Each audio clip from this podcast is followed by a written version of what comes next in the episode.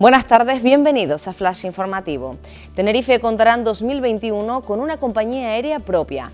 El Cabildo aprobará este martes una partida económica para hacerse con el 25% del accionariado formado en su mayoría por empresarios de la isla a instancias de Azotel. Según ha declarado el presidente Pedro Martín, el objetivo será evitar la dependencia permanente de los turoperadores extranjeros.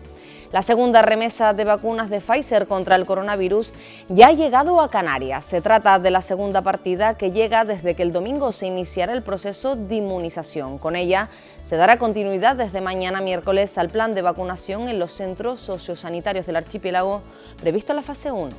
Un total de 1.851 migrantes han muerto en la ruta canaria. La portavoz de la ONG Caminando Fronteras ha hecho hincapié en la reactivación del itinerario que conecta las islas, uno de los más peligrosos de Europa, y que hasta el momento ha registrado 45 naufragios. Además, ha exigido al Gobierno que ponga en marcha medidas para que no se repita esta catástrofe humanitaria.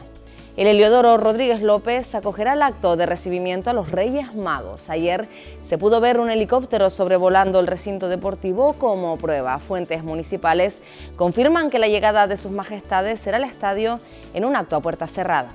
Más noticias en diariodeavisos.com.